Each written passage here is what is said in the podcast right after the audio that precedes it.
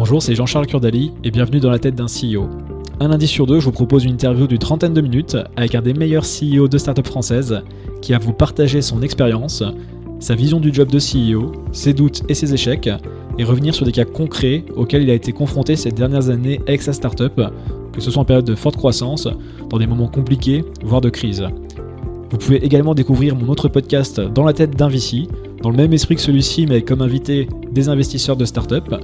Et pour recevoir ces deux podcasts chaque lundi, abonnez-vous à ma newsletter personnelle en tapant sur Google Dans la tête de JCK. J'arrête là pour ma pub personnelle et c'est parti pour un nouvel épisode de Dans la tête d'un CEO. Allez, à tout de suite. Bonjour Benoît, du coup. Bonjour. Enchanté euh, pour notre première rencontre. Euh, merci à, à Onur Carapinard pour la, la, mise en relation. Merci Jean-Charles. Il m'a déjà mis, je sais pas si tu connais Mathieu Dardarion, il m'a déjà mis en relation, donc décidément, merci beaucoup encore une fois à Onur, parce que c'est, je tous mes invités grâce à lui. Bah c'est merci de ta part, je le vois tout à l'heure en plus. Ah bah et on précise, on est en on est en avril 2019 du coup parce que tout à fait pour euh, pour les gens qui écoutent. Euh, écoute, j'ai plein de choses à voir avec toi. Je voulais commencer euh, par une petite anecdote que avant de te présenter, j'ai vu sur YouTube que tu avais fait un voyage en Mongolie ou du moins un trip moto. Oui, tout ça, à fait. Ça m'a intrigué. Et ça m'a fait un peu marrer ce que tu disais notamment au début de la vidéo. Donc, est-ce que tu peux commencer par ça, raconter cette petite histoire de, du trip ben, euh, C'était à l'été 2017 où effectivement j'ai deux copains qui sont très très aventuriers, qui adorent explorer. Ils voulaient faire un voyage en moto. Euh, ils voulaient m'embarquer avec eux. Moi, c'était pas du tout le genre de voyage que j'avais fait auparavant. Tu faisais de la moto ou pas? Euh, Non, pas, pas du tout. tout okay. Non, non, donc. tout nouveau, quoi. Ça m'a un peu stretché hein, pour le coup. Hein. La zone de confort, là, effectivement, elle a été un petit peu malmenée. Euh, on a choisi la Mongolie, pourquoi? Parce que parce que c'est le pays où tu as le plus de. Tu vois, quand tu mets des critères sur le côté euh, sécurité, géopolitique, euh, coût de la vie, facilité à louer, potentiel touristique, finalement, tu t'aperçois que la Mongolie, c'est vraiment très cool. Et donc on a fait ce voyage, c'était trois semaines où c'était vraiment assez incroyable pour le coup parce que la, la Mongolie c'est un pays qui est, qui est totalement vide. Euh, il y a 3 millions d'habitants, la moitié qui vit dans la capitale, l'autre moitié qui se partage un territoire qui est grand comme 7 fois la France. Donc c'est un pays qui est vide et il y a des étendues à perte de vue et on, je crois qu'on on, on oublie en, en, habitant en France que c'est que d'avoir des, des, des, paysages à perte de vue sans aucune présence humaine. Donc c'était vraiment incroyable. Un peu comme la Russie peut-être en, en Alors, Europe. euh. j'imagine, moi, moi je suis pas là en Russie, mais ouais, ça va être ça. Et, et, du coup, ça me faisait marrer parce que tu disais que justement, tu étais plus urbain d'habitude. Ah oui, euh... c'est vraiment qu'on puisse dire. Et quand ouais, t'avais ouais. dû partir, je sais plus, avec quelques, quelques fringues seulement. Enfin, ouais, ouais, j'avais un sac à dos de 34 litres, un Goruk, de, enfin de la marque Goruk, le, le GR2. Et il a fallu que je, que je, fasse tout tenir dedans, quoi. Donc euh, le sac de couchage, le matelas gonflable, euh, une deuxième paire de chaussures, quelques vêtements. Ouais, c'était ultra minimaliste, mais je mais j'aimais bien, tu vois, avoir juste le sac à dos sur la moto et hop, euh, c'est parti, quoi. Et ça a duré combien de temps, tu m'as dit? Euh, Trois semaines. Trois semaines. Ah oui, c'est pas, c'est pas, c'est pas anodin, quoi, trois semaines. Ah non, c'était un vrai, euh, ouais, ouais, c'était un sacré voyage, hein. ah ouais, on, mais tu vois pas le temps défiler, c'est très bizarre, t'as ton rapport au temps qui change totalement, finalement. Dans ce genre de, de, de, de voyage, t'arrives quand t'arrives, tu pars quand tu pars, euh, t'as aucune responsabilité, donc c'est très particulier le rapport au temps. Euh, du coup, vous faisiez un bivouac tous les soirs, vous avez pas de. Il y avait des. T'allais dans les villes quand même ou c'était vraiment. Vous étiez en plein au milieu de nulle part tu euh, On est allé majoritairement, on a dormi majoritairement en tente parce que t'as très peu de villes finalement. T'as des petits villages, mais t'as pas de guest house, t'as rien. Donc euh, tu plantes la, la tente dans, dans, la steppe et hop, et c'est parti. parti. Ok, super. Bah, écoute, c'était une bonne anecdote pour commencer. Ouais. et, et, du coup, si on reprend un peu les bases, comment tu te présenterais euh, pour les gens qui nous écoutent? Euh, ben, je m'appelle euh, Benoît, donc je suis le, cofondateur de Bungle.fr. Donc euh, qui à la base était un, blog qui s'est petit à petit mué, puis ensuite en marque de, vêtements. Euh, alors comment est-ce qu'on pourrait décrire Bungle À la base, moi j'adore le vêtement pour hommes en fait finalement. Et l'objectif de Bungle, c'était euh, dans un premier temps, c'était vraiment d'aider les les hommes à se sentir bien dans, leurs vêtements. Donc vraiment de leur expliquer bah, comment est-ce que tu peux être bien dans une chemise, comment tu, la, tu, dois la, tu dois la choisir, pour quel budget, à combien, etc. Euh, ça vraiment, il y a toujours une, ce côté très pédagogique chez nous. Et là, on est en train d'évoluer vers, on, on, aimerait bien avoir quelque chose de plus fort, tu vois. Euh, faire vivre une expérience de, de, mode plus, plus engagée, euh, un peu plus stylistique aussi, avec des convictions stylistiques un peu plus affirmées aussi. D'accord. On aura le temps, le son, d'en venir en détail sur, sur Bungle. Mais euh, d'ailleurs, euh, j'en ai à chaque cette semaine, à chaque fois que j'ai dit que j'avais un podcast avec toi cette semaine, on m'a dit trop, trop bien. Enfin, c'est- vraiment bien connu, au niveau de mes potes en tout cas. Ah, c'est cool. Donc, euh, ça fait un petit feedback. Mais bon, je pense que maintenant, tu sais que vous êtes quand même relativement bien implanté en, en- en France sur. Ouais, mais ça fait toujours quelque chose. Ouais, je pense que ça fait toujours plaisir de, de savoir. Et, euh, et donc, du coup, toi, si on revient plus en arrière, donc avant Bonne Gueule, t'as as grandi où déjà? C'était pas à Paris, si j'ai pas de bêtises? Euh, moi, je suis pas du tout parisien à la base, donc euh, je suis né à Annecy, mais j'y suis resté que 6 mois, donc j'ai absolument aucun souvenir. Ensuite, on est allé au Pays Basque, donc ma mère est basque et mes parents sont des amoureux du Pays Basque, donc c'est une bonne partie de mon identité, je dirais. Ensuite, on a déménagé près de Poitiers, puis ensuite à Tours, et donc là, j'ai fait mes j'ai fait un DUT technique de commercialisation à Tournord, à l'UT de Tournord. Après, j'ai fait une école de commerce à Évry. Attends, tu vas assez vite là. Euh, est-ce que justement, quand, dans, dans ces différentes villes tu as pu habiter, est-ce que t'es- avant l'école de commerce justement, est-ce que tu avais déjà des, enfin, t'avais des passions? C'était quoi? Tu faisais quoi au fait quand tu étais ado, tout ça? Euh, j'ai toujours été quelqu'un qui a beaucoup aimé apprendre. J'ai un papa qui. euh, J'ai un papa qui travaille dans la recherche à l'INRA, donc l'Institut national de la recherche agronomique, euh, donc avec, notamment qui, est- qui aimait bien l'hydrobiologie. Donc, euh, et j'ai une maman. C'est quoi du coup Bah, c'est la biologie de, euh, De des poissons, des organismes marins. Tout ce qui est dans. Voilà, donc euh, il m'a toujours poussé à être euh, très très curieux, à tout le temps m'expliquer beaucoup de choses en fait. Euh, c'est pour ça que chez Bonne Gueule, j'aime bien, tu vois, bien comprendre le vêtement. Ça, je pense que ça vient un petit peu de mon père. Et ma mère, pendant des années, était bénévole en bibliothèque. Donc euh, elle me ramenait de temps en temps des livres à la maison pour moi et mes, mes deux sœurs. Et, et c'est vrai que là aussi, j'ai eu la chance d'avoir un accès à la culture relativement euh, facile, tu vois. Tu, Je- lis- tu lisais quel genre de, de livres beaucoup, Pff, un peu livres- tout, hein, mais vraiment un peu tout. Euh, je suis pas du tout né dans une famille où on regardait la, la, la, la télé pour manger, quoi, tu vois. Euh, Préférais discuter, échanger. ouais, exactement, les- exactement. Mes parents ont toujours mis un point d'honneur à ce qu'on n'ait pas la, la, la, la télé pour manger, à ce qu'on n'ait pas de télé dans, dans, dans nos chambres, contrairement à certains de mes, de, de mes amis. Euh, donc ouais, effectivement, il y a toujours eu ce... J'ai vraiment eu la chance d'avoir un accès à la culture facile, quoi. Mes parents, ils m'ont amené dans un musée, enfin, ça a été vraiment euh, très cool de, de, de, de leur part, et je leur remercie. Et Et je les ça, remercie. euh, Bien sûr, et du coup, ça rend, ça rend curieux, comme tu dis, et, Ouais, et ça se ressent dans, ton, dans ta manière d'appréhender les choses, même dans ton travail, dans ta vie perso, j'imagine, dès que tu un... ouais, j'aime bien... tu veux toujours apprendre des nouveaux trucs. Et Tout à fait, c'est ça, j'aime bien apprendre, j'aime bien comprendre, c'est quelque chose qui est hyper euh, important pour moi. tu as une méthodologie particulière, justement, que quand les scientifiques ont une méthodologie, euh, j'imagine, euh, Alors, pour aller au bout des choses. Euh, c'est vrai, mais euh, moi quand je me quand je fais un comment comment on dit en anglais un deep dive dans un sujet, bah tu vois, je vais regarder tellement de contenu, lire tellement de choses qu'au bout d'un moment ça finit forcément par rentrer, tu vois. Donc j'ai pas de méthodologie particulière, mais c'est vrai que quand je dois apprendre un nouveau sujet, j'aime bien regarder une petite, une petite vidéo YouTube le matin, une vidéo YouTube le soir avant de me coucher sur le sujet. Et quand tu fais ça pendant des semaines, des mois, voire des années, ben, au bout d'un moment, euh, très facilement, tu te retrouves euh, à avoir des bases très très solides sur un sujet. Les mêmes infos qui reviennent euh, tout le temps. Exactement, ouais, ouais, Ouais, exactement. vrai que des répétitions, euh, euh, t'as des nouvelles choses, tu fais des, des connexions, des ponts. Donc, non, ouais, pour, je vais peut-être en recevoir certains, mais j'ai pas de méthodologie particulière à part consommer Bah, régulièrement si, si, du, bah, du ça veut dire qu'il faut travailler, quoi. C'est de manière générale. Alors, on pourrait y revenir même, je pense, sur d'autres sujets dans Bonne Gueule. Au final, c'est la répétition, le travail qui, qui fait aussi le succès. Exactement, ouais. Bah, tu sais, quand Bonne Gueule, ça fait plus de 10 ans que, que je l'ai fondé. Donc, euh, j'ai pas fait d'école de mode, mais quand ça fait 10 ans que tous les jours tu lis des choses sur le vêtement masculin, sur les forums, Tu tu t'y connais, quoi. que tu rencontres des passionnés, des boutiques, des créateurs, au bout d'un moment, au bout de 10 ans, il reste forcément quelque chose. C'est la théorie des 10 000 heures ou quelque chose comme ça. Ah oui, de, du mec qui a écrit Outlier, là, de Malcolm Gladwell. Gladwell. Voilà. Bonne référence, Malcolm Gladwell. On en, on en parle souvent dans le podcast. Euh, ouais, ouais, bah, c'est un peu le, c'est un des, des grands auteurs iconiques chez tous les entrepreneurs ou les mecs qui aiment le, le développement personnel. Et, et justement, t'as pas mal de, t'as pas mal d'influence dans le développement personnel. Euh, si tu peux en donner, euh, alors moi, vu certaines. qui- Euh, qui- ouais, alors le développement personnel, en fait, j'ai, je me suis toujours euh, refusé d'admettre que j'en lisais ou que j'en faisais, alors qu'en fait, sans me rendre compte, j'en faisais un peu quand C'est même. le terme qui te plaît pas, ça faisait un peu.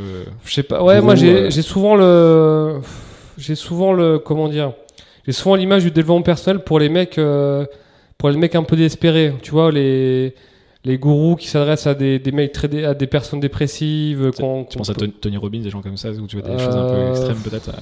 Ouais, enfin, quoi que le documentaire I Am Not Your Guru, qui est de lui sur euh, Netflix, j'ai trouvé assez stupéfiant finalement. Parce que tu vois, quand t'as un mec qui lui dit euh, au tout début du, du documentaire, qui dit bah voilà, je me présente, je m'appelle un tel, je veux me tuer, euh, j'en peux plus de vivre, et tu dis mais qu'est-ce qu'il va lui raconter quoi? Puis qui en pleure au bout de Ouais. 20 minutes. Ouais, non, c'est pas forcément. Tony Robbins, à la limite, il a la- une certaine légitimité, mais moi je pense plus à, à, à d'autres qui ont qui, qui promettent mon, mon, mon émerveil. Donc moi, en développement personnel, euh, j'aime beaucoup Mark Manson, C'est euh, c'est comment c'est le titre l'art subtil de s'en De foutre. toi, de son foot, ouais. Voilà que je suis depuis euh, un bon moment, un bien qui avant. prend le contre-pied pour le coup dans, de ce qu'on peut voir pas mal. euh. Ouais. Que je suis depuis vraiment plusieurs années, donc euh, bien avant qu'il ait écrit son livre.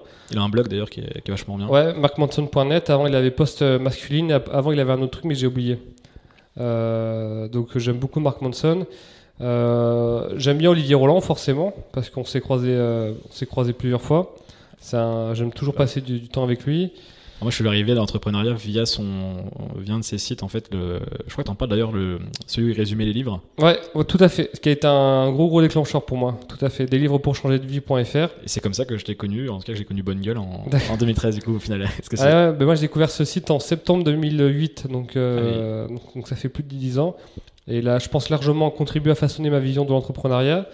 Donc ouais, Olivier Roland, Mark Manson, euh, Ken Wilber aussi, un petit peu, qui est un philosophe américain que je- dont j'ai à peine effleuré sa philosophie, mais le peu que j'ai effleuré, j'aime beaucoup. Alors, J'avais vu c'est la théorie intégrale et Tout j'ai vu qu'il était très peu connu en France. Tout à fait, ouais. J'avais jamais entendu parler de lui euh, honnêtement avant avant de faire des recherches pour préparer l'émission. Donc si tu, peux expliquer un petit peu. euh. Euh, alors c'est ouais, C'est donc assez c'est assez. bah, Ken Wilber en fait il est- il a voulu euh, entre autres faire une théorie qui expliquerait le- le- les stades du développement humain.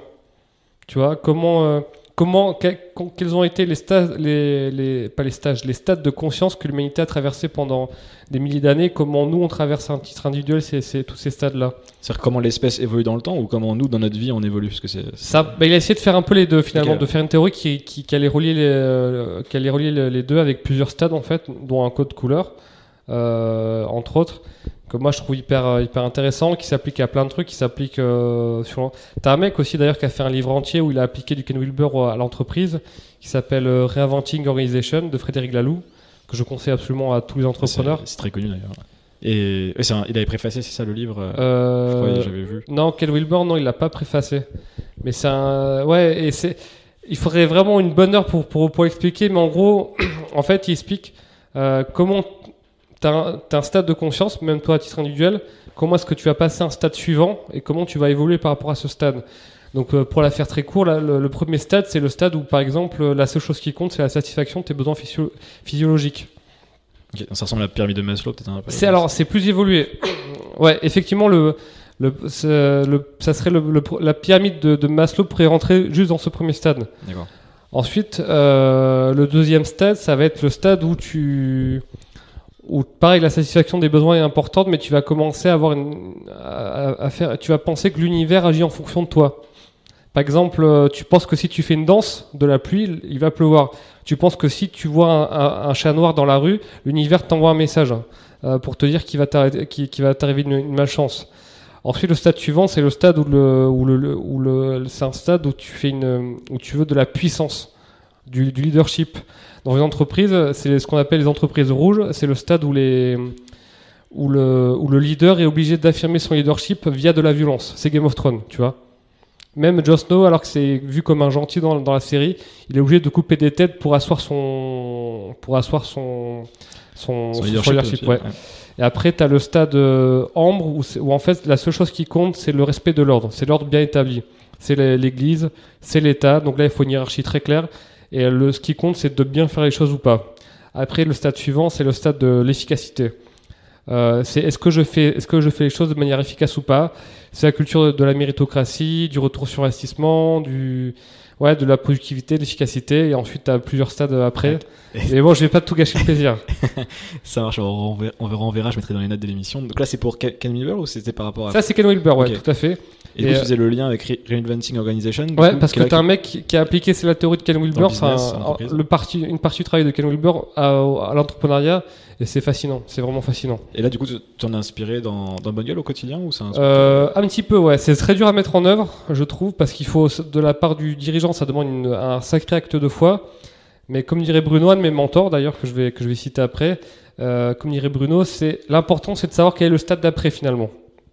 Donc c'est ça. Et donc oui, il y a parmi les gens qui m'ont inspiré, tu Bruno, euh, Bruno Marion, donc qui a un site internet où lui qui est pareil, qui est un mec hyper évolué avec son compagnon Damien, Damien qui m'a beaucoup initié à la communication non violente.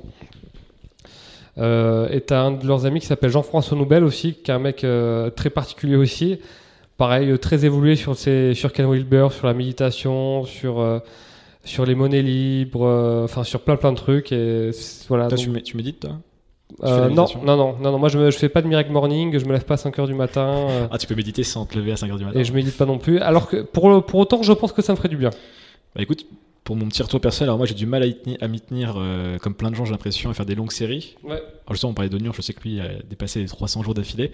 Mais euh, alors là c'est moins le cas en ce moment pour moi, mais quand j'étais euh, CEO de ma boîte, clairement les, 10-15 minutes que je pouvais faire par jour c'était c'était très très important. Quoi. C'est, moins, moi j'ai une vie moins, c'est moins tourbillon en ce moment on va dire. Mais toi qui es en plein dedans, j'imagine, c'est, un conseil en tout cas. Bah, j'essaie de faire pas mal de, sport, ça m'aide ah, beaucoup. Ça aide aussi le sport, ah clairement. Un côté très méditatif également. Et et je voulais revenir sur la, communication non, violente. Oui. Ça, ça, consiste en quoi? Enfin, dans le terme, le nom, on comprend un petit peu, mais. Alors, tout le monde pense pouvoir communiquer de manière non violente. Euh, quand tu as demandé à quelqu'un, euh, ben, pour toi, c'est quoi de, de, c'est comment de communiquer de manière non violente? Il va te dire, bah, ça, ça, va, moi je pense que je sais le faire, je sais être gentil quand il faut, etc. C'est absolument pas ça. Euh, la communication non violente, la communication non violente, c'est le fait de c'est Marshall Rosenberg, il a écrit un très beau livre, un très beau livre qui s'appelle Les mots sont des fenêtres que je conseille absolument mais à tout le monde parce que moi ça m'a aidé à me sortir de, situations euh, très compliquées, que ce soit pour ma vie perso ou ma vie pro, euh, où en fait, in fine, ça t'apprend à comment dire déjà porter la responsabilité de ce que tu ressens, de tes besoins, de tes attentes, à observer sans juger. Euh, il, fait vraiment la distinction entre l'observation et l'interprétation. et à faire une demande adulte et responsable. Donc c'est hyper responsabilisant et c'est c'est pas du tout. Euh, enfin, c'est un processus qui est, qui, est, assez formidable, mais je pense qu'il met beaucoup de temps à apprivoiser.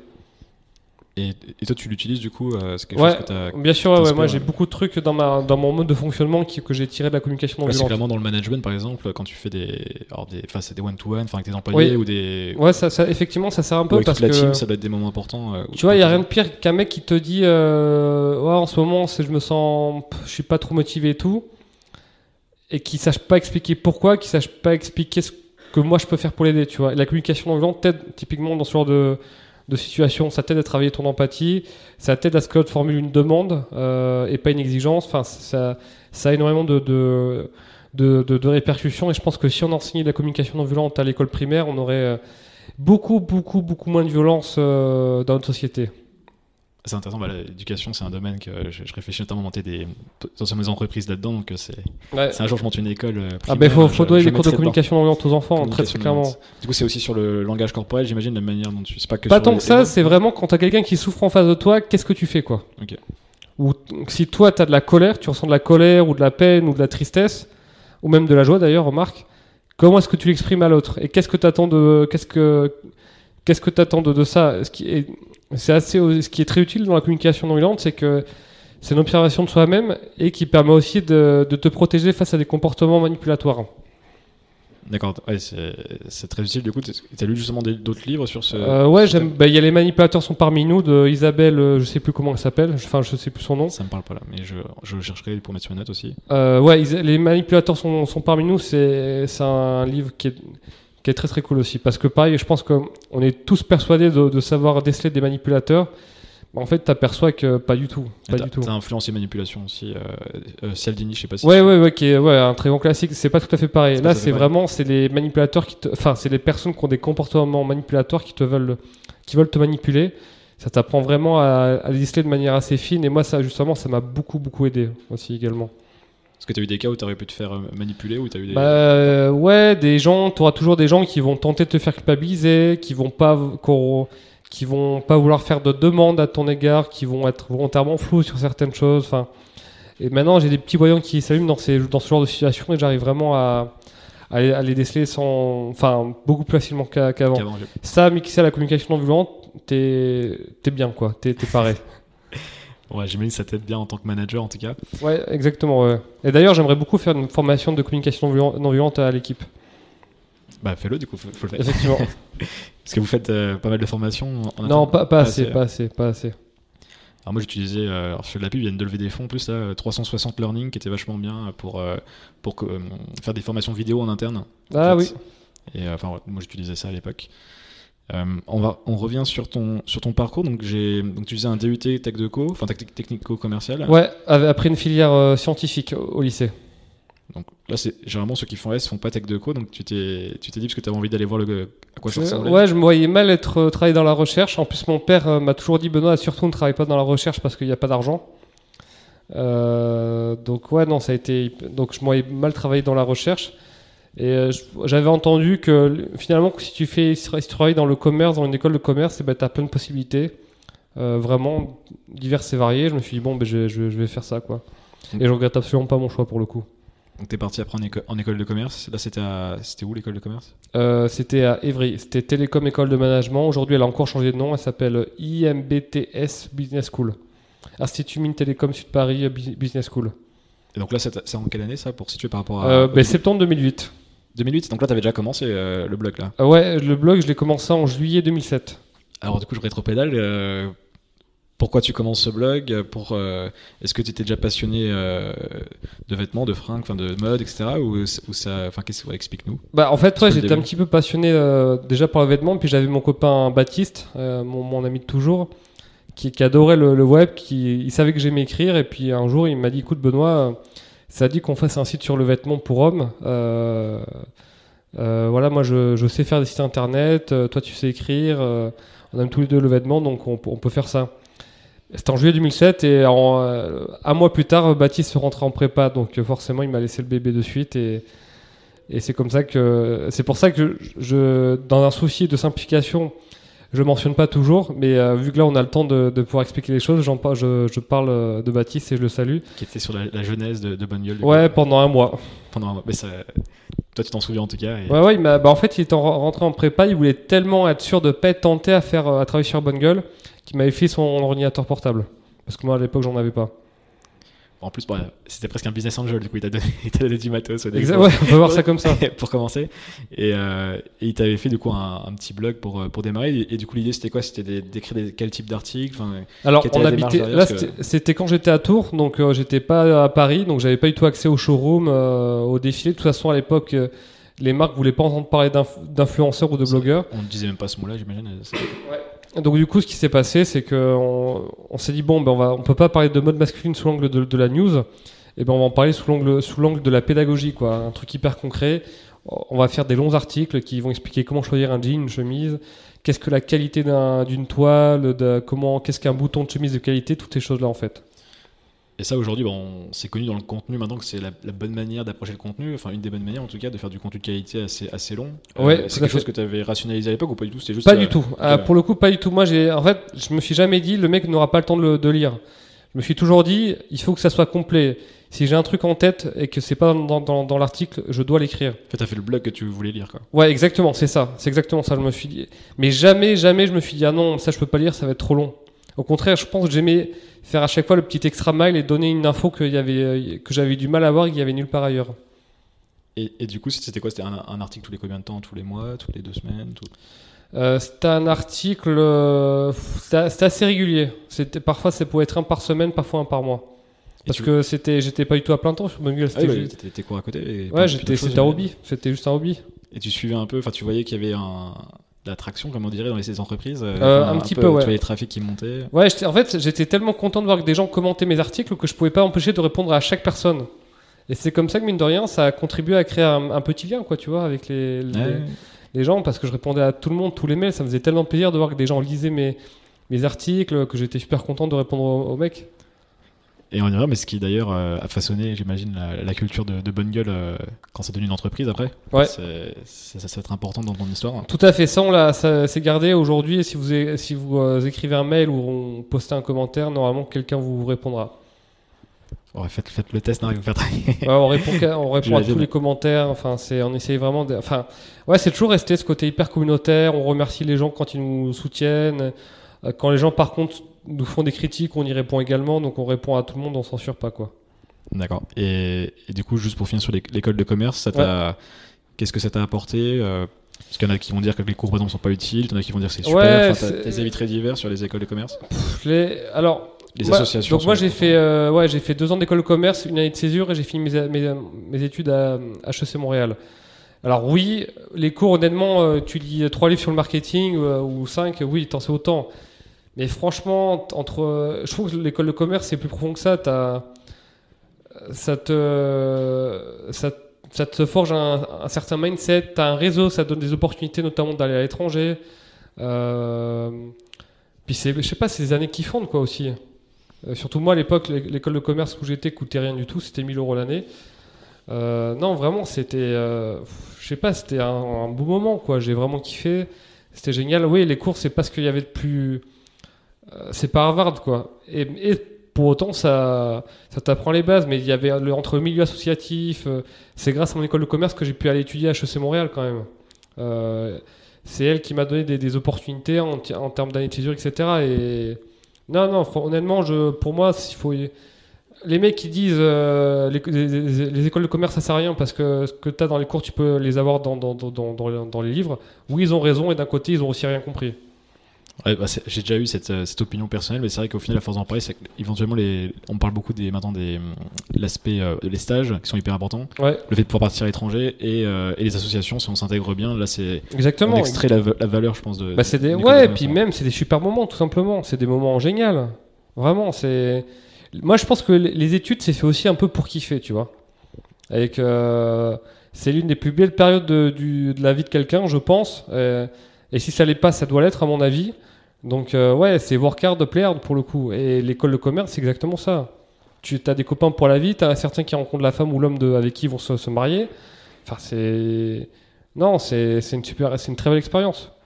C'est vrai que c'est assez à part. C'est quelque chose qu'on vit qu'une fois, comme tu dis. Alors après, j'espère toujours, je me dis toujours que j'espère que ça peut être encore mieux après, parce que si on se dit que c'est que les, pendant les études, après on a quand même du temps encore. euh. Oui, oui, oui, mais je veux dire, tu vois, t'as pas d'enfant, t'as pas de crédit, t'as euh, immobilier, t'as pas de. Ouais, c'est une situation que tu retrouveras pas dans tous les Exactement, cas. voilà, c'est ce que je veux dire. Ouais. T'as juste à kiffer finalement et à travailler, c'est et c'est trop bien. Et t'es arrivé du coup en parallèle à, à rester euh, sur le blog, à, à produire du contenu. euh.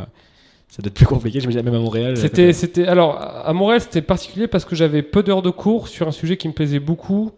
Euh, donc j'arri- j'arrivais à faire Bungle en parallèle. Euh, Le sujet c'était?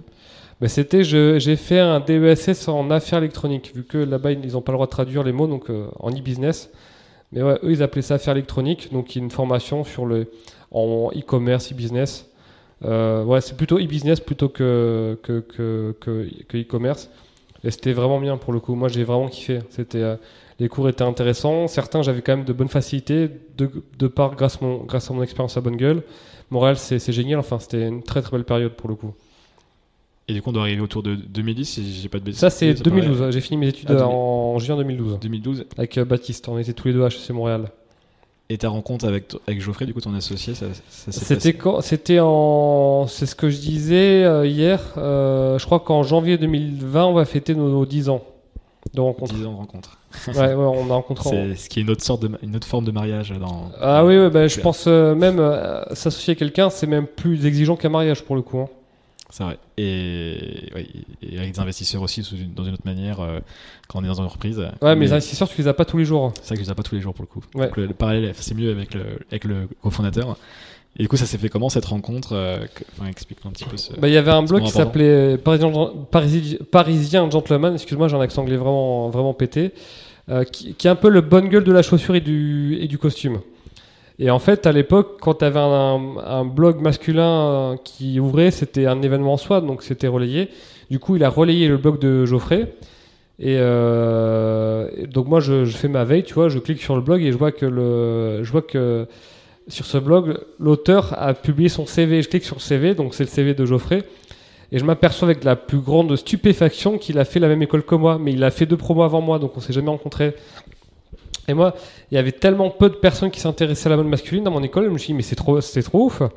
Donc j'ai envoyé un, un message Facebook à Geoffrey, et je lui ai dit, bah, salut, je m'appelle, je suis euh, Boat Bonne Gueule, euh, est-ce que tu connais? Bon, ben je, suis, je vois qu'on fait la même école, et est-ce que ça dirait qu'on se rencontre, quoi? Et c'est comme ça, on est devenus potes, et puis on a commencé ensuite à bosser ensemble. Et, et du coup, donc vous avez comment ça s'est passé quand vous avez dû euh, passer du blog justement à l'entreprise? C'était quoi la première idée? J'ai vu qu'il y avait eu un e-book qui était sorti. Tout à fait, ouais. Est-ce que c'était du coup le premier, enfin c'est le premier produit que vous avez créé ensemble Tout à fait. C'est effectivement la première brique de motivation. C'était ce petit e-book de 200 pages qui, faisait, qui coûtait à peu près 27 euros. Et ouais, on en a vendu pour euh, 100, 120 000 euros de chiffre d'affaires à peu près sur deux ans. Ça fait, faut que je fasse des maths, mais ça fait combien de... Ça fait beaucoup de ventes en ce cas? Euh, oui. Beaucoup de ventes, on va pas faire, on fera Ah la calculette après. Et, et 27 euros, c'est quand même assez cher pour de- du e-book. Donc c'est, là, Alors- vous êtes vraiment sur du contenu qualitatif. du Tout coup, à fait. euh, Et euh, le truc, c'est que c'était, on l'a écrit pendant que j'étais en année, de césure. Et en année de césure, j'étais dans une boîte de conseil où j'avais, on va dire, beaucoup de temps libre. Euh, et je me suis, je m'en, je m'en suis vraiment, euh, j'en ai vraiment profité pour me former de manière très intensive sur le web marketing. Euh, comment on anime une liste mail, comment on, on capte une adresse mail, comment on fait, une- on écrit une page de le vente. copywriting, des choses comme ça. Exactement, le copywriting, comment on écrit un e-book, enfin toutes ces choses-là. Justement, si tu as, des conseils à donner sur le copywriting, euh, un- moi j'ai pas mal d'amis qui sont dans cette discipline justement. euh, Bah rien qui va, rien de révolutionnaire, mais vraiment le- c'est c'est l'empathie quoi. C'est vraiment concrètement, c'est quoi les souffrances du mec quoi? Comment, comment est-ce que le copywriting finalement tout l'art consiste à à comprendre les souffrances du mec, à lui, lui expliquer pour qu'il se dise putain ce mec me comprend mieux que moi je me comprends. Donc c'est c'est euh, c'est une fois qu'on comprend les problèmes du mec, ce qui le ce qui le blesse, cette, cette souffrance, ce truc dont il aimerait bien avoir une, une solution, ben on, a fait 90% du, du boulot. Donc on parle pas de la marque, on parle pas de nous, on parle vraiment de, on parle de quoi? On parle des, des Ouais, consommateurs. bah, une co- un- le copywriting, une page de vente, une page de vente, ça commence toujours comme ça. Toujours comme ça. Tu parles. Il y a que Ramit Sethi le fait un peu euh, autrement, tu vois, parce que lui, il met de suite, il pose sa légitimité en début de ses pages de vente. Ramit Sethi aussi que, que j'aime beaucoup, que, que je suis. euh, que je suis de manière assez régulière. Lui, il est pas mal sur la partie financière, non Si j'ai pas, de- si Pas je seulement. pas. Pas seulement. Pas seulement, ok. Moi, je ouais, me effectivement, il est connu pour son bouquin. euh, Oh, c'est sur des noms à la con en français, mais. Ouais, en français, c'est Vous méritez d'être riche, je crois. En anglais, c'est I will teach you. euh, How to be rich. Ouais, voilà, exactement. Qui a un- sous un titre racoleur qui a un super contenu, je trouve. Euh, mais il fait pas que ça. Enfin, il faut pas le réduire à ça. C'est un mec super et effectivement, lui, il a des super pages de, des super pages de vente. mais qui sont pas forcément comme euh, comme tu disais avec euh, ils se mettent un peu en avant aussi dans Bah, en fait, souvent, il commence par plusieurs questions. Est-ce que vous êtes déjà senti comme ça, comme si? Après, il dit écoutez, salut, je suis Rami Tsetti, je suis un auteur, un best, euh, un best se- selling du New York Times et tout. euh, c'est ce qui le place plus haut le Exactement, tout à fait, pour créer une certaine forme de, de, de, de, de- de légitimité. Mais euh, ouais, effectivement, le copywriting, c'est avant tout avoir une, beaucoup, beaucoup d'empathie. et, et par rapport à, à Bonne Gueule pour revenir dessus donc euh, donc ce, ce cet ebook et du coup tu sentais que là est-ce que là il y a des ventes donc tu vois déjà que ton audience euh, Ouais. te suit enfin vos deux audiences du coup parce que ça, Ouais, vous avez fusionné j'imagine vos audiences et, euh, et justement comment enfin ça s'est fait naturellement j'imagine mais euh, comment comment tu expliques justement euh, le- l'engagement qu'il y a au quotidien aujourd'hui maintenant ça, ça fait plus de 10 ans mais cette communauté qui est hyper forte c'est pas pas qu'une entreprise c'est vraiment il y a, y un, comme un mouvement on pourrait dire dans la dans le dans cette thématique en tout cas bah en fait, on a toujours fait du contenu qui était orienté utilisateur. C'est-à-dire qu'on a toujours fait du contenu on s'est toujours dit comment est-ce qu'on peut aider les mecs? Comment est-ce qu'on peut leur faire découvrir des choses? Comment est-ce qu'on peut les faire rêver? Comment est-ce qu'on peut les faire voyager? Tu vois, on a toujours raisonné comme ça et je pense que sur plusieurs années, bah, tu vois, c'est un peu les, les intérêts composés, hein, tu vois, qui est... Tout ça s'additionne, s'additionne, s'additionne et à la fin, ça fait une, une machine de guerre, quoi. En plus, c'est vrai que vous créez, alors ce qui est hyper important pour les gens qui sont intéressés par le contenu, c'est ce qu'on appelle le contenu evergreen, euh, qui Oui. reste dans le temps, Tout à fait, à, à effectivement. l'inverse de la news qui, qui, qui va disparaître. Exactement, ouais. Qu'est-ce que tu as créé il y a 10 ans est encore utilisable aujourd'hui euh, Ouais, ouais, euh, à 90%, ouais, ouais, il y a peut-être effectivement. des modes ou des choses comme ça, mais Mais c'est justement, tu mets un très bon point. Dès le début, je voulais écrire des articles qu'on pouvait lire dans 5 ans, quoi, et qui, et qui seraient pas périmés. Parce que pour moi, ces articles-là, ce sont ceux qui aident réellement les, les gens. et tu dois bien voir dans tes analytics que tu as des, des vues, enfin même beaucoup, beaucoup de vues d'ailleurs sur les anciens articles autant que sur les nouveaux. Ouais, ouais, bien sûr, il y a des papiers que j'ai écrits il y a 5 ans qui sont encore dans les articles les, les, les plus lus. Ah ouais, non, c'est hyper important. Et si, si on continue cet aspect communauté, si, si tu devais recommencer Bonne Gueule en 2019, là tu devrais partir de zéro, tu tirais sur quoi? Tu referais un blog ou tirais sur un autre, un autre canal ou tu ferais- C'est une question que je me suis beaucoup posée et je pense que je, malgré tout, je referai un, un- un site, un blog. un site, ouais. Tu le contenu écrit reste, euh, Ouais, reste euh, fort. avec peut-être pourquoi pas une petite chaîne YouTube euh, qui. Mais en fait, si tu veux, le problème, c'est que moi, je suis pas du tout à l'aise. à- YouTube, c'est une plateforme dont t'es pas propriétaire du tout finalement. Donc, euh, si j'avais une chaîne YouTube à côté, le plus possible, je dirais, bah, allez sur le site, là, vous pourrez télécharger tel truc, machin. Mais le fait- il faut faire le plus possible des, des, des, des ponts parce que tu sais pas ce qui peut se passer dans demain, l'algorithme de YouTube qui, qui peut changer. Enfin, tu vois, Facebook, Instagram, euh, quand ils ont tout changé, c'était, ça a mis beaucoup de certaines boîtes dans, dans la merde, quoi, tu vois, parce que le, Mm. le trafic organique a quasiment totalement baissé, enfin, pour qu'il est quasiment inexistant. Aujourd'hui, tu dois payer. Et si ces mecs-là qui avaient autant capitalisé sur Facebook, elles avaient, euh, elles avaient aussi capitalisé pour, pour avoir un site internet, et ben peut-être qu'elles seraient pas autant embêtées aujourd'hui. Ah, Il y a un exemple assez célèbre. euh, alors c'était sur les, les comment s'appelle les, les stores, sur Ouais. l'Apple Store, euh, app, app- app gratis à l'époque. Je sais pas si tu connais l'histoire. euh, C'était un, c'est Simon Davlat qui maintenant est le CEO de Batch. Et en fait, il avait 99% et c'était énorme. hein, C'était des millions, et millions de téléchargements. 99% de trafic sur Apple, Apple Store.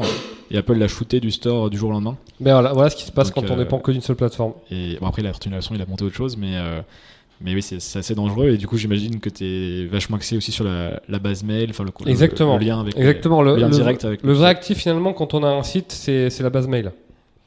Et du coup, ça aujourd'hui, tu avoir énormément de, énormément de mails, et, mais ça s'est pas fait en, en deux jours. C'est quelque chose que tu as focus assez tôt au final. Dans, vous êtes Euh, en 2011, mais non, en en 2010, mais pour le coup, si vraiment je le, j'ai attendu trois ans, enfin tu vois, trois ans pour installer un, un autorépondeur, enfin donc le logiciel qui gère le- l'acquisition de mails, mais ça j'aurais dû le faire dès le premier jour. C'est hyper important, hyper important. Sans mail, ta ta base mail c'est tellement un actif qui est précieux, il faut euh, c'est tes, futurs clients, enfin c'est clairement euh, hyper hyper important. Alors ça, c'est des choses qu'on apprend euh, alors justement, en lisant des bouquins, en, en rencontrant du monde. Mais tu as déjà eu pas mal de réflexes euh, sans faire exp- exprès, enfin par intuition, on va dire. Au Ben, début. ça vient de l'époque où j'étais en année de césure, où j'avais du temps, où je me suis intensivement formé au web marketing, où j'ai appris la valeur d'un mail et d'une base mail finalement. Oui, même avant, je disais même dès, dès 2007, quand tu as créé disons, du contenu euh, à Evergreen, comme on dit, euh, Ouais. euh, c'était pas forcément fait exprès d'un point de vue stratégique, mais d'un point de vue euh, utilité, c'était. Alors effectivement, pour le coup, c'était pas fait exprès, mais c'était ma manière de fonctionner. Voilà, tout simplement. tu voulais créer de la valeur qui, qui dure. Moi, je sais pas, j'étais vraiment hyper. Pour moi, c'était important d'aider les mecs en fait. C'était important de leur, trou- de leur donner des conseils qu'ils allaient trouver nulle part ailleurs. Ça me fait penser à une question, je vais en profiter. Si, si tu, tu me mets à ma place, là j'ai lancé le podcast il y a, il y a deux mois maintenant, enfin, ça, il y a 7-8 épisodes qui sont publiés. Ouais. Dans le, dans le podcast, je sais pas si tu écoutes toi-même des podcasts déjà, euh, qu'est-ce qui ferait que justement que. Enfin, tu ferais quoi si tu étais à ma place ou si tu étais auditeur, qu'est-ce que tu attendrais d'un d'un podcast de ce type où on a des discussions? Euh, bah, moi, je dirais, je mettrais une un petit PDF récapitulatif de, de l'interview avec les, les, les, les, euh, les takeaways, enfin les, Est-ce qu'on a appris de l'épisode? Les, les, les big insights, les big learning euh, de l'épisode à téléchargeant euh, si le mec s'inscrit sur, sur la. ah, Tu penserais dire, ah, il faut récupérer du mail donc. Ah ouais, il faut récupérer du mail. Ouais, ouais, tu dirais, bah, si l'interview vous a plu et que vous voulez euh, la liste de livres complète que Benoît a recommandé, ou si vous voulez les, les- ces trois conseils clés, ou si vous voulez le, le résumé, bah, le résumé vous attend. euh, si vous- je, vous, je vous envoie le résumé par mail, inscrivez-vous quoi. Écoute, j'avais pas eu l'idée, donc euh, merci. Et au niveau de l'engagement, justement, de, pour euh, créer cette, cet engagement récurrent de revenir sur le podcast, de... j'en profite, hein, dès que tu as des bonnes idées Ouais. comme ça, ouais, je, je prends. Euh, je pense que c'est pour le coup c'est hyper important de développer une, un ton assez unique. C'est alors c'est facile à dire, c'est très difficile à faire, mais c'est vrai qu'aujourd'hui des podcasts sur l'entrepreneuriat, tu commences à en avoir pas mal. Donc c'est il faut se, diver- se, se, se différencier. Il faut, tu vois, Mouloud Achour, tu vois, sur clic. euh, je trouve qu'il est dans sa manière d'interviewer les gens, il est incroyable, vraiment. Enfin, quand tu, tu vois son interview avec Justin Bieber, parce que moi, je vais le, je, je l'avoue, j'ai jamais dit d'ailleurs, mais je suis très fan de Justin Bieber. C'est incroyable ce qu'il arrive à lui faire dire, à lui faire sortir. Et je pense qu'aujourd'hui, c'est voilà la, la qualité de développer toi tes talents d'intervieweur. Je sais que les Américains ils sont très forts pour ça. C'est un truc hyper clé. Euh, et puis pourquoi pas faire une tu vois le genre de contenu du style, du style euh, voilà après euh, j'ai fait j'ai interviewé 10, 10 en- 10 entrepreneurs mais voilà les ponts que je fais voilà les 5 conseils finalement ou les ou les 5 traits d'état d'esprit qui, qui, qui, ressortent, tu vois. Faire un truc une, une espèce de synthèse et là tu seras le seul à faire ça.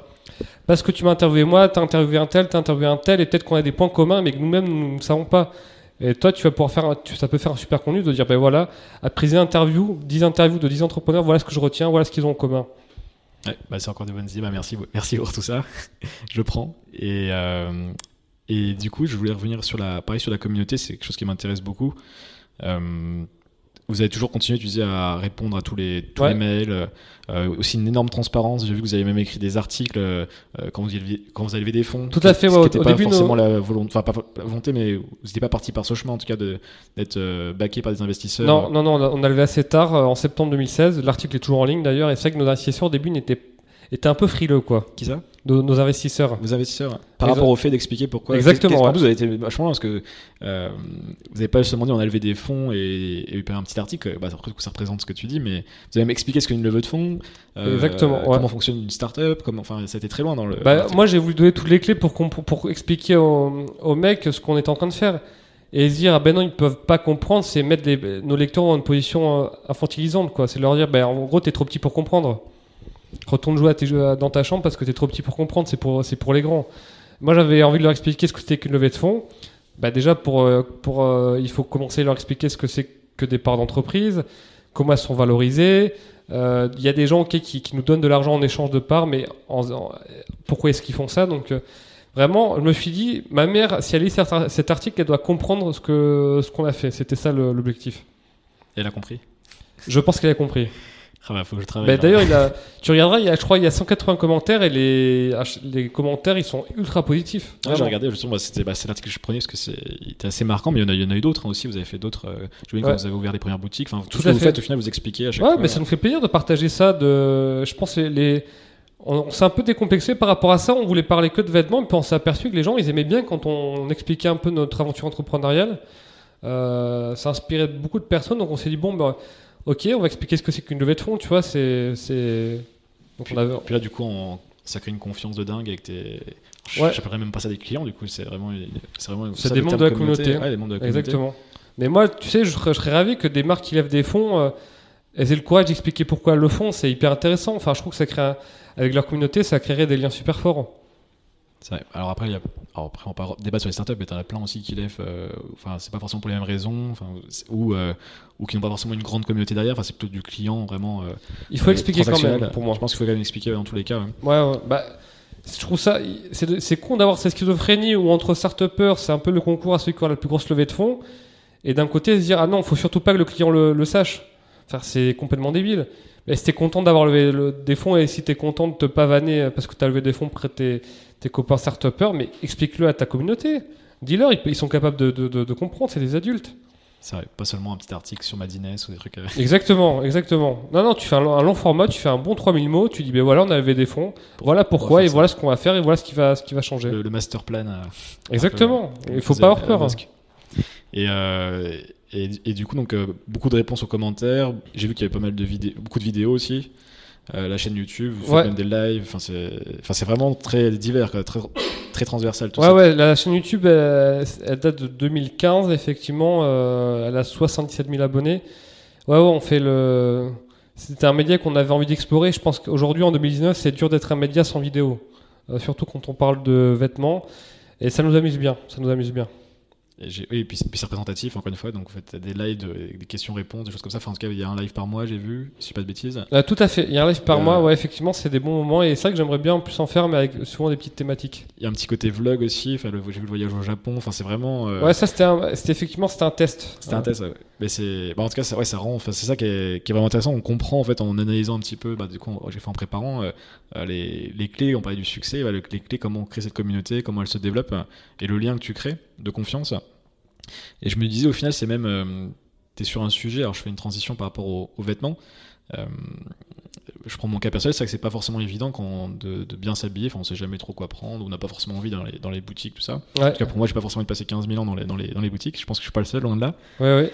Et, euh, et du coup, c'est quoi, au-delà de l'aspect euh, apprendre à s'habiller, tu penses que ça développe. Enfin, qu'est-ce que vous apportez aux, aux hommes euh, Je sais pas, de la confiance en soi. Enfin, qu'est-ce que vous avez trouvé en fait que ça- Alors- qui va au-delà, on va dire, de- d'acheter des fringues Ça va beaucoup plus loin que ça, j'ai l'impression. C'est une très bonne question et je te remercie de me l'avoir posée. Euh, c'est vrai que pendant des années, moi j'étais en mode euh, mon rôle se limite à apprendre aux mecs comment choisir un vêtement, apprendre ce que c'est que la qualité ou pas. Et un jour, on faisait un tour de France, euh, tu vois, c'était en l'hiver 2015. Et j'ai eu un, mec de 17 ans qui est venu avec son papa, c'était à Nantes, je crois, et qui m'avait dit euh, Bah voilà, moi je merci pour tout ce que tu as fait, parce qu'avant, j'avais pas trop confiance en moi. Et puis j'ai découvert Bungle, j'ai commencé à mieux m'habiller, puis euh, ça m'a aidé à mourir vers les autres. Les autres aussi sont venus vers moi. Et aujourd'hui, euh, voilà, grâce à ça, j'ai une copine, je fais sport-études. Il y avait ça, il y avait euh, aussi euh, plein de mecs euh, qui, le, qui se sentaient mal et qui, après euh, s'être repris en main, qui ont pris leur vêtements, ont commencé à aller mieux. J'ai aussi pas mal d'histoires de mecs qui ont perdu euh, 10 kilos en 6 mois pour rentrer dans nos vêtements. Donc le vêtement peut changer une vie, très clairement. Donc vous êtes un peu du développement personnel, des certaines Et ben, il va falloir, à un moment, il va falloir, je pense qu'on assume un peu plus cette, ce côté-là. On dit pas que ce sera plus productif avec nos vêtements, etc. Mais le vêtement peut rendre des gens heureux, peut aider à rendre des gens heureux, peut aider à faire la paix avec ton Ah, image, c'est lié à son... oui, c'est l'image, c'est... peut aider à, à faire la paix avec ton corps, peut, peut changer des vies, peut créer des vocations, peut créer des passions. Le- Il y a une sacrée puissance dans le vêtement finalement. Et ça, c'est du contenu que vous avez créé ou pas encore ou c'est, c'est des nouvelles idées du coup Euh, un petit peu. Un petit peu, ouais. Mais je prépare. Il y a... Ça fait un an que je dois publier un article très volumineux sur le sujet. Dans le brouillon est quasiment terminé, mais j'ai. c'est- Ouais, c'est, un, un livre là que tu as. Ouais, j'arrive pas à trouver le temps pour, pour le faire, pour le pour faire apporter le, la dernière touche. Parce que je sais que ça me prend un temps fou et c'est compliqué. Et, et sur Bungle aussi, donc euh, j'ai vu qu'il y avait des boutiques, euh, enfin vous avez créé la marque de vêtements et des boutiques euh, vers 2014-2015. Sur... Euh, marque de vêtements, on l'a lancé en 2014 et les premières boutiques juin 2015, ouais. Et j'ai trouvé un truc incroyable avec les boutiques. Et d'ailleurs, j'irai j'irai tester moi-même euh, parce que ça, bah, ça m'intéresse euh, d'un point de vue perso. et suite à, voir, mais suite à ta rencontre, la rencontre avec toi, pardon, euh, c'est euh, le, le fait de pouvoir aller en boutique et d'avoir des, des conseils pendant une heure. Euh, les conseils, Ouais, conseils gratuits. gratuits en plus. Ça à fait. On arrive, on dit voilà, pendant Bah, tu une heure, prends tu vas coaché. Quoi. Tu dis, euh, voilà, je m'appelle Jean-Charles, j'en ai marre de ma garde-robe actuelle, j'aimerais bien évoluer, donc je voulais savoir qu'est-ce que vous me conseillez comme basique et tout. Euh, Il n'y a aucune obligation d'achat, je le précise, c'est-à-dire que tu peux. euh, les, les conseillers vont sûrement te faire essayer des vêtements à nous, mais si tu t'en veux pas, bah, tu les achètes pas. Il n'y a aucune ob- obligation d'achat. Aucune. C'est bon, alors je sais pas si c'est juste ce que je dis, mais j'ai l'impression que c'était une pratique qu'on fait pas mal online, enfin en tout cas qui commence à qui est plus démocratisée online, et t'arrives à le mettre dans, du, dans la vie réelle, dans du offline. Ouais. On est surpris d'avoir euh, dans la vraie vie des trucs gratuits. Sur internet, on donne beaucoup, il y a des, alors on appelle les lignes magnétiques, on appelle ça comme on veut, euh, Ouais. pour donner envie, envie de gens rentrer dans son. pour les mails notamment. Et là, tu le fais dans la vraie vie. Bah, nous, notre mission maintenant, c'est vraiment de faire vivre une expérience de mode euh, stylée, engagée. Donc, euh, et ça passe par le fait de, de, le fait de parler de vêtements, de pas être obligé d'acheter, qu'on te conseille, limite qu'on t'oriente vers d'autres marques si t'as pas le budget ou si t'as un budget beaucoup plus élevé. Bah, ça fait partie de l'expérience finalement, tu vois. C'est ça. Donc c'est encore la communauté qui est au-dessus de, de la vente finale. Exactement, bien sûr. c'est le plus important. Bien sûr, bah, tu sais, moi, des boutiques, j'en ai faites euh, pendant toute ma, entre guillemets, ma carrière de, de passionné. Donc, euh, j'ai eu le temps de savoir ce que je voulais en boutique et ce que je ne voulais pas. Et très clairement, pouvoir parler de vêtements simplement, sans avoir une pression commerciale de la part du, du vendeur, c'est quelque chose que je voulais très très fort. Et, et les boutiques, t'as passé du temps dedans, beaucoup j'imagine, notamment au début. Ouais, ouais, bien sûr, bien sûr. ouais, beaucoup et t'as fait toi-même dans, dans des, des séances de coaching. euh, Euh, moi, j'étais, fut une époque où, on- avec Geoffrey, on a fait un peu de relooking pour nos clients. Ouais, ce que j'allais dire, bah, ça fait penser, ça me faisait penser à ça tout à l'heure quand on parlait justement de la confiance en soi, c'est que c'est ça, ça peut être du relooking aussi, enfin c'est une autre forme. euh, Ouais, Et, et c'est vrai qu'on voit les, émissions de relooking ou d'autres choses, Tout à les- fait. les gens changent, changent leur vie, donc je peux comprendre très bien que même on a chance que, que certaines pièces, ça puisse changer aussi le, bah, le regard aux autres, des choses comme ça. tout à fait. Et, euh, et donc du coup, donc, euh, donc là, les ventes, j'imagine globalement, vous faites beaucoup de chiffres maintenant avec la, avec les, la, la vente de vêtements, la marque. Ouais, maintenant, effectivement, que no- nos chiffres d'affaires, c'est les, les vêtements. Donc l'idée c'est quoi? C'est de continuer à développer. Là, Continuer à développer la marque, euh, l'asseoir, affirmer son identité, faire, avoir une proposition stylistique un peu plus marquée, un peu plus forte notamment. Donc dans Bonne Gueule en 5 ans, du coup, c'est dans plein de villes en France, euh, Je l'espère, voire dans d'autres pays. euh. Je l'espère aussi, ouais, ouais, ouais, ouais, bien et, sûr. Et tu Ouais. vois comment le. On m'a dit que tu étais assez fan de, de techwear, du coup. Tout à fait. Bah, aujourd'hui, ouais. du coup, c'est le, le vendredi, c'est une journée où j'aime bien m'habiller techwear.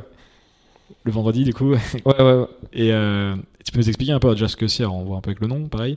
Mais. Les- j'ai vu que tu bien acronyme. Tout à Marque. fait, tout à fait.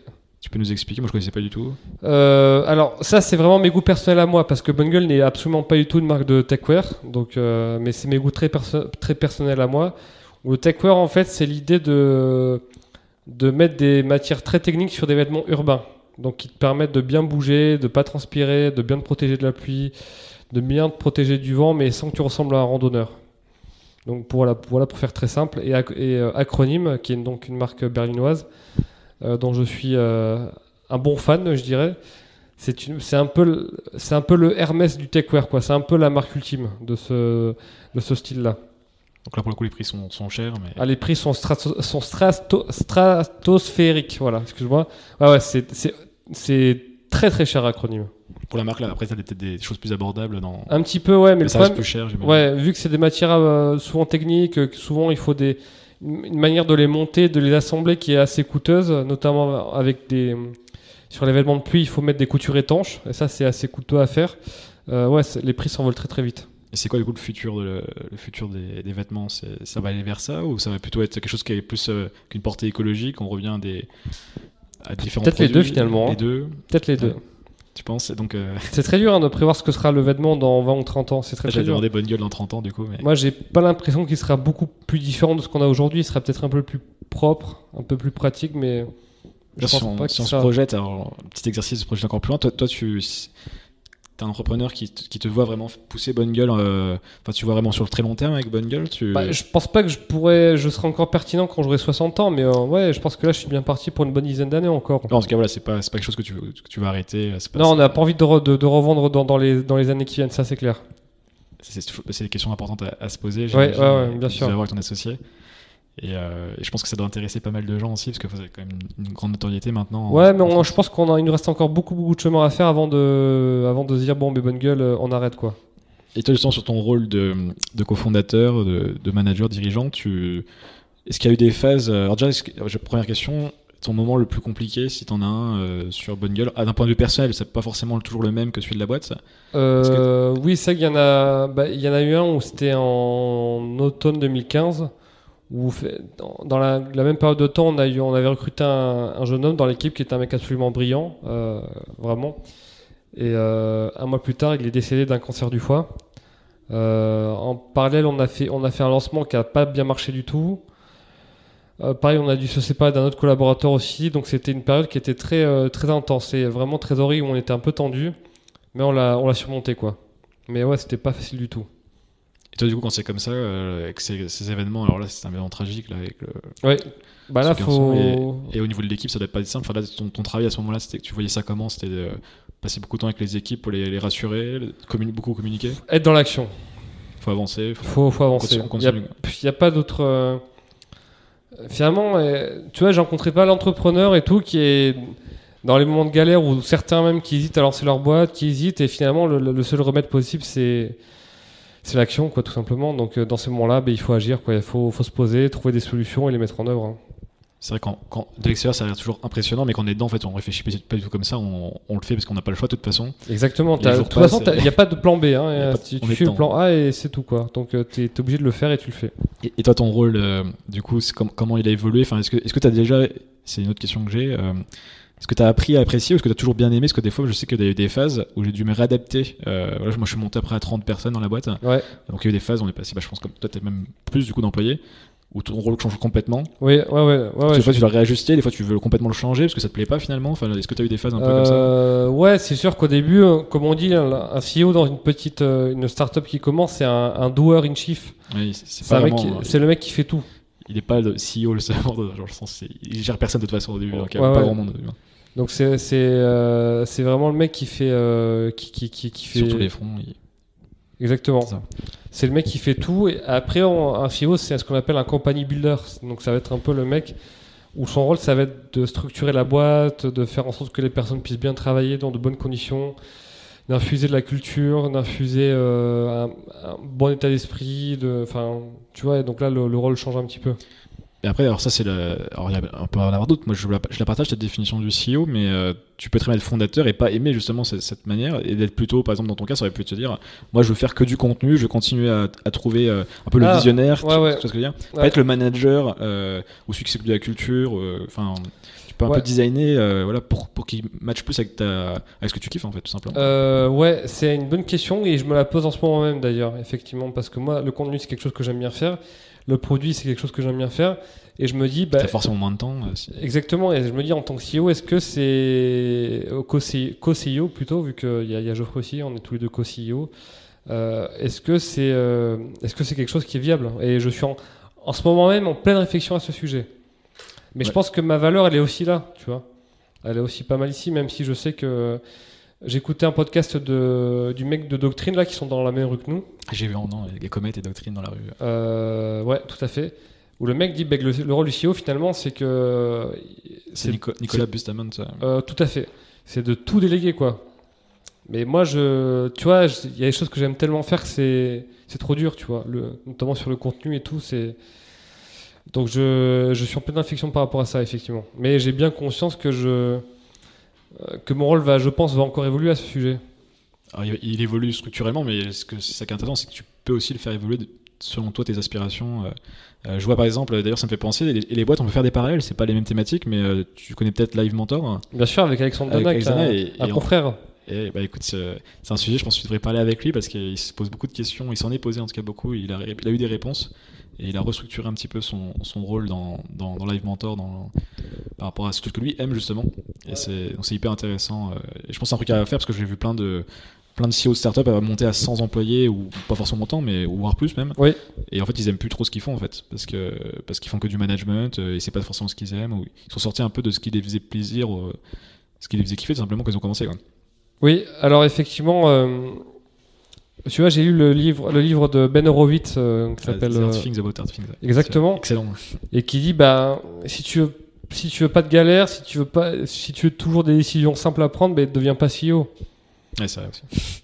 Et, euh, il, a entièrement raison. Oui, le, le management à la base, on peut pas dire que j'ai été beaucoup prédestiné à ça, mais il faut le faire. Il faut se dire bon ben c'est cool, ça me donne une nouvelle arc, une nouvelle corde à mon arc, ça me permet aussi d'apprendre beaucoup sur sur sur, sur l'humain et c'est c'est très cool. Mais ouais, il y a un moment, il faut cette posture de, de, de, de CEO, il faut il faut vraiment l'assumer, ne serait-ce que pour l'équipe qui en a besoin. Et tu me disais justement que vous étiez co-CEO avec, euh, avec ton associé. Oui. Ce, qui- ce qui est... Après, il n'y a pas de règle absolue, mais c'est pas toujours ce qu'on conseille. On dit toujours faut quelqu'un dans les. On est deux, trois fois un CEO. Vous, il n'y a jamais eu ce problème, du coup. euh, Jamais vraiment. Non, non, mais euh, ben, la boîte de conseil où j'ai fait mon, mon, mon année de césure, c'est deux frères à la tête et les deux sur l'organigramme. C'est une boîte qui doit faire, je sais pas combien de centaines de millions d'euros de chiffre d'affaires. Et les, sur l'organigramme, les deux sont co-CEO, quoi. Ils sont au même niveau. Donc, euh, officiellement, je suis président et Geoffrey est directeur général, mais dans les faits, euh, on est tous les deux co-CEO, quoi. c'est a- bien. C'est quelque chose que moi, je pensais que c'était pas forcément possible de mon point de vue extérieur, mais c'est intéressant. l'ai souvent entendu, effectivement, et j'ai- moi, je trouve que ça fonctionne bien comme ça aussi. Donc, euh, pour le moment, euh, je suis content. Ah, c'est super. et, et je voulais revenir un peu sur des, sur des trucs perso. Alors, c'était un peu moins drôle. J'ai vu que tu avais eu un problème de santé en, en 2010. Ouais, tout à fait. Je sais pas si tu peux T'as vraiment bien, bien cherché, hein. Ah, après, j'avais un, un- un avantage un peu, un unfair advantage, on va dire. euh, comme Onur te connaît bien et je lui ai demandé 2-3 deux, trois, deux, trois billes. Ouais. Donc ça te dérange pas d'en parler. Donc, Absolument donc, pas. tu, euh, donc en 2010, tu as eu des problèmes cardiaques. Ouais, tout à fait. Si tu peux expliquer, un, alors pas forcément en détail, mais plutôt sur l'aspect comment tu l'as vécu ce moment et qu'est-ce que ça change dans ta, dans ta vision de la vie au quotidien? Euh, bah en fait, en 2010, on m'a posé un pacemaker. Donc, euh, c'était pendant toujours cette année de césure que. Donc, tu vois, il s'est passé des choses. Et euh, ouais, au début, j'en parlais pas beaucoup parce que je pensais que ça avait pas beaucoup d'intérêt d'en parler, mais ça fait partie littéralement de mon histoire. J'ai une belle cicatrice sur mon, au niveau du pectoral gauche et je me dis, ben merde, c'est moi, quoi, tu vois. Donc, euh, il y a un moment, il faut, il faut, il faut pas avoir peur d'en- parler. Donc, on, me- pose un pacemaker. Où là, sur le coup, je trouve ça injuste parce que c'était en 2010, j'avais euh, j'avais quel âge? J'avais 21 ans, je crois. Ouais, ou 22, ans- 22 ans. Et je me suis dit, ben, je suis censé être au top de mes performances physiques, intellectuelles. On me pose un pacemaker. Mais pour le coup, ça m'a fait réfléchir. Parce que je me suis dit, ben, la vie, finalement, elle peut s'arriver- elle peut, s'arrêter. euh, Elle peut s'arrêter rapidement, elle peut s'arrêter n'importe quand, même quand on est jeune, même quand on pense être au top. Donc, euh, je me suis dit, il est temps de réfléchir à ce que je veux faire vraiment de, de- de- de ma vie, ce qui était peut-être pas forcément le cas avant, et comment avoir, avoir une vie un peu cool finalement. Et c'est quoi une vie cool pour moi? Donc c'est quoi du coup?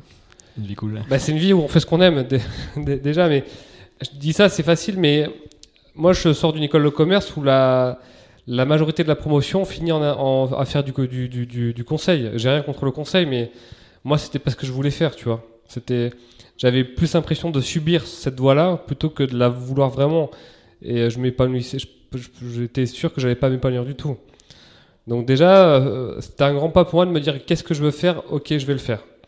Donc là, soit c'était, je finissais mon, soit je commençais plutôt ma carrière dans le conseil et je prenais pour 40 ans, ou soit je m'investissais, à fond dans, Bonne Gueule.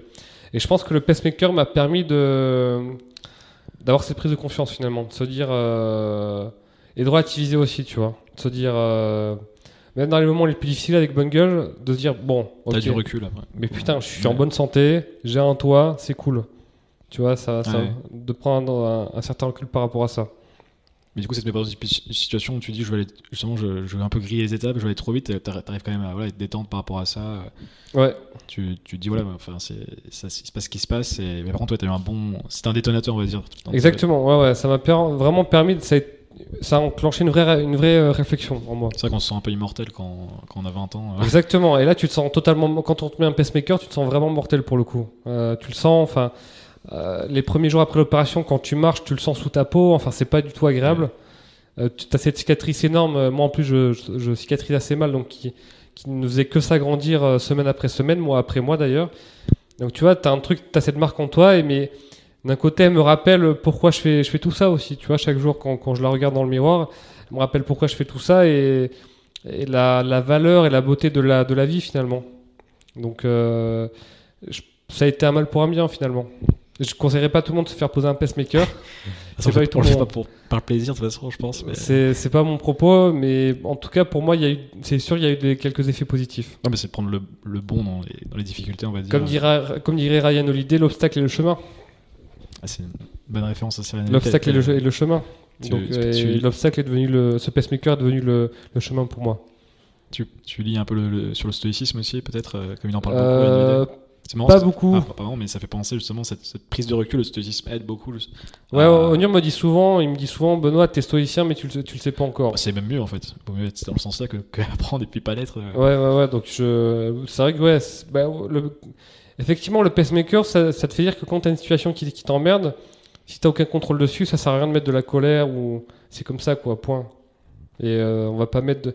La vie est trop courte pour se mettre en colère pour des conneries. C'est ça mon point. Bah, merci d'avoir partagé en tout cas sur, cet aspect. C'est normal. Et euh, Bah, si peut-être que dans ton audience, t'as des gens qui ont des pacemakers, peut-être que ça pourra aussi peut-être les, les aider à surmonter ça. ouais, ou d'autres problématiques, euh, Exactement. santé ou autres d'ailleurs. Et, Exactement. Et je te demandais du coup sur euh, ton quotidien, ça ressemble à quoi là? Donc t'as as la boîte qui m'a dit de prendre énormément de temps. Ouais, tout à fait. Comment ouais, tu ouais. t'organises Alors même, euh, enfin, ça ressemble à quoi une journée euh, ou une semaine de- Je ça dirais que je travaille entre euh, 10 et 12 heures par jour à peu près. Euh, Tu lèves pas à 5 heures, t'as dit? Non, non, non, non j'arrive au bureau entre, euh, entre 9h, 9h30, bon, parfois entre 9h et, et- et 10h. Ça dépend vraiment. Parfois je pars à 19h. Tu fais quoi Tu te lèves, euh, tu te lèves tard ou tu fais, as des trucs le matin que tu fais quand même euh, Non, non, c'est parfois je pars, à, je pars à, à 19h, parfois 20h30, parfois 21h, donc ça c'est variable. Et j'aime bien, j'aime bien prendre le temps de me, de me reposer. Quand t'es en off, tu, Ouais. donc tu vas chez toi et puis tu te reposes. euh. Ouais, exactement. Ouais, ouais. Donc parfois c'est, tu sais, quand, quand tu quand tu enchaînes les journées de de, de, de, de 12 heures, ça fait du bien parfois de se lever à 8 heures et tranquillement d'aller au bureau euh, à 9 heures, quoi. Ah ouais, t'es Parce- enfin, t'es claqué de toute façon, tu- Ouais. bah, ces- De toute façon, j'habite à côté, donc c'est c'est assez pratique. Mais euh, alors, à quoi ressemble mon quotidien? Bah, Il y a des jours, où, des périodes où il y a beaucoup de, de réunions, d'interviews.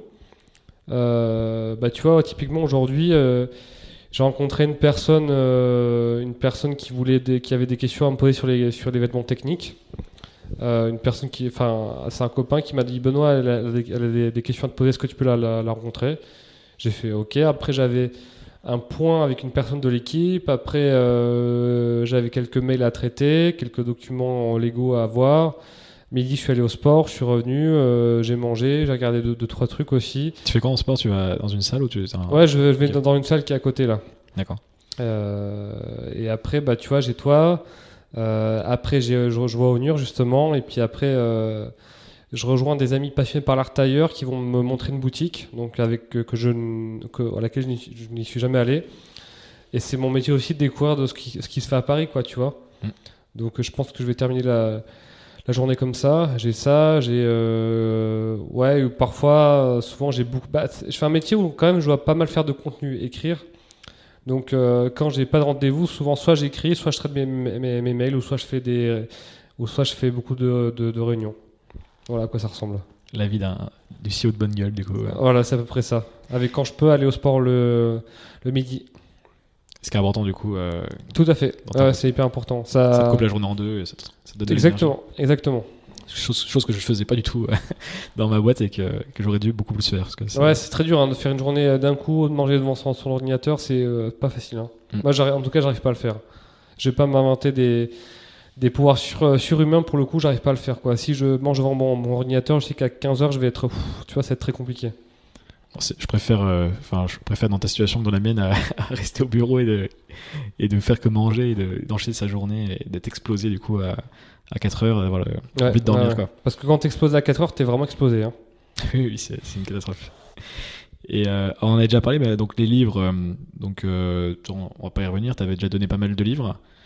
Est-ce que tu as un, un, je sais pas, un conseil particulier à donner euh, justement aux, aux gens qui veulent, qui veulent se lancer, alors pas forcément dans l'entrepreneuriat, mais qui veulent créer des choses, ça peut être une chaîne YouTube. Parce que du coup, moi, je mets souvent en avant le, à mon frère notamment. Je fais Ouais. Dédicace à mon frère dans le podcast en même temps. Dédicace à lui.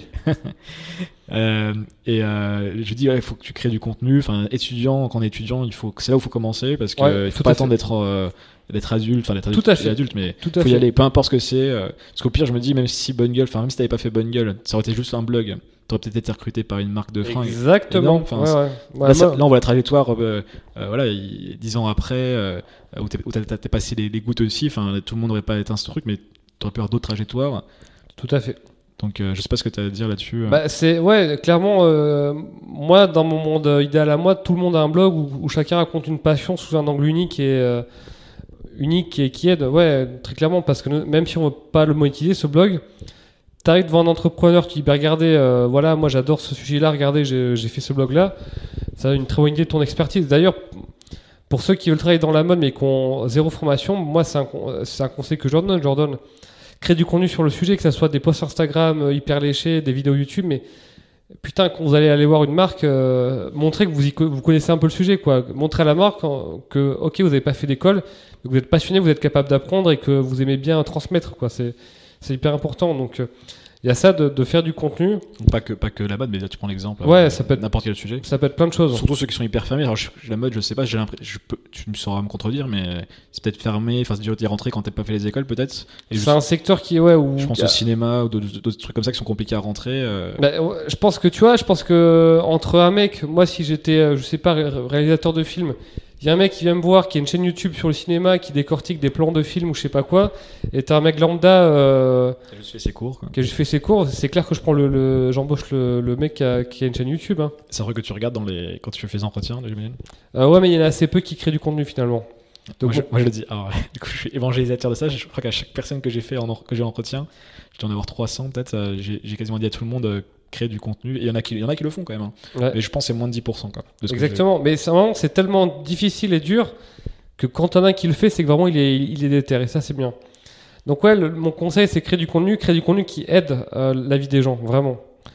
Euh, ça doit être hyper. À quel problème est-ce que je peux les, à quel problème je peux les, les aider à résoudre, ou comment je peux enrichir le- leur compréhension du monde, parce que tu vois, une chaîne YouTube sur le cinéma, tu vas pas aider à, tu vas pas aider à résoudre un problème.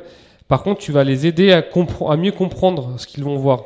Donc, euh, soit les aider à, résoudre un problème, soit enrichir leur compréhension d'un sujet comme personne ne l'avait jamais fait avant. Donc ça, c'est hyper important. C'est hyper important.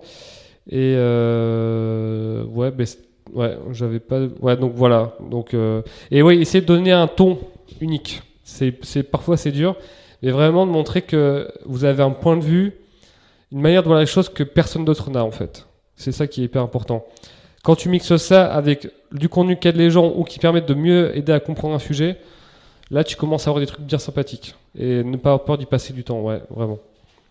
Ouais, ça a des effets incroyables sur. euh, D'ailleurs, euh, ça me refait penser à, à Geoffrey, ton associé, qui, qui avait mis son CV, donc il n'y a pas de Bah, hasard. s'il avait- avait mis son si- CV, c'est qu'il avait capté qu'il pouvait. euh, Si Geoffrey n'avait jamais fait son blog, je l'aurais jamais rencontré. Il avait pensé en mettant le CV à trouver un taf. Exactement. aussi, euh, Ouais, ouais, il voulait travailler dans, dans, dans la mode. euh, Contactez-moi. bah justement, Geoffrey, c'est un cas intéressant parce que notre école de commerce, c'était une école orientée télécom, mais il voulait travailler dans le vêtement, dans, dans la mode. Du coup, il a créé un blog sur le sujet in- instinctivement. Il a mis son CV pour montrer aux marques, regardez, ok, j'ai pas fait d'école de mode, mais, mais, mais, euh, mais regardez, bah, je, le sujet m'intéresse, je suis capable d'apprendre et de transmettre. Ouais, bon, j'espère que les gens écouteront. euh, C'est super conseil. Euh, J'ai les dernières questions. Euh, si tu avais quelque chose que tu as appris, en disant ces trois dernières années, qui a été game changer, on va dire, qui a changé ta, ta vie Ça peut être sur du perso ou du pro. Tu, est-ce que tu as quelque chose que tu. Communication non violente. Ah oui, ce que tu parlais tout à l'heure. Très donc. clairement, ouais. ouais, ouais. Et euh, la théorie intégrale de, de Ken Wilber. Encore une fois, genre, je mettrai tout, euh, toutes les notes. Voilà. Et, et c'est quoi donc le, les, tes projets, enfin bonne gueule ou autre Est-ce que tu as des projets dans les.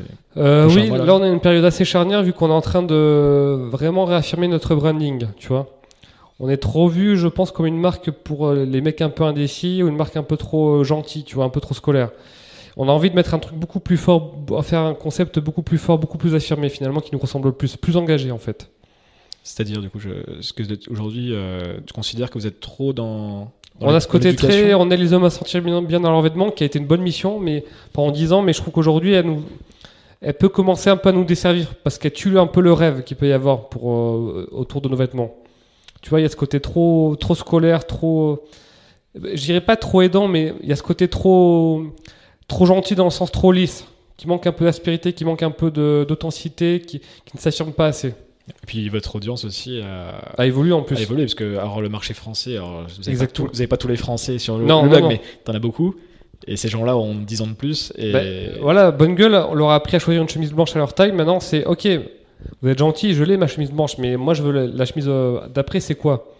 Et ils sont en attente de plus d'affirmation de notre part. Et c'est ce qu'on doit changer. comme un artiste qui évolue avec. euh, Exactement, exactement, ouais. C'est super. Et, euh, et toi, du coup, enfin, donc oui, ça prend déjà énormément de temps, donc j'imagine que ça doit être les gros projets. Et, euh, et est-ce qu'on peut suivre, du coup, tu gens vers où, alors que ce soit pour toi ou pour la, la Euh, boîte? bah, Sur le site, bonnegueule.fr, on a une chaîne YouTube, mais effectivement, une page Facebook ou une page Instagram, mais les, les interactions, faites-les sur le, sur le site. C'est là où on, c'est là où on traite les commentaires en priorité. euh, non, non, c'est. Donc bonnegueule.fr. Et j'ai un petit compte Instagram personnel qui s'appelle Benoît euh, Tout, donc Benoît WO à la fin. Parce que je m'appelle Benoît Vostanka, donc j'ai mis les, les deux premières lettres de mon nom à côté de mon prénom. Ça marche, Ouais, je le mettrai aussi dans les notes. Alors, merci beaucoup, Benoît. Mais je t'en prie, merci beaucoup Jean-Charles. J'espère que j'ai été euh, clair et pertinent dans mes réponses. Bah, pour moi, oui, après, les auditeurs nous le diront. Ok. à bientôt, salut. Salut. Merci d'avoir écouté cet épisode de Dans la tête d'un CEO. Si vous souhaitez soutenir le podcast, il y a plusieurs manières de le faire. Vous pouvez aller mettre 5 étoiles et un commentaire sur Apple Podcast, en parler autour de vous ou partager cet épisode sur les réseaux sociaux. Et enfin, vous abonner à ma newsletter perso en tapant Dans la tête de JCK sur Google et en vous abonnant au podcast sur votre plateforme favorite. Je vous dis merci et à très vite pour un nouvel épisode de Dans la tête d'un CEO.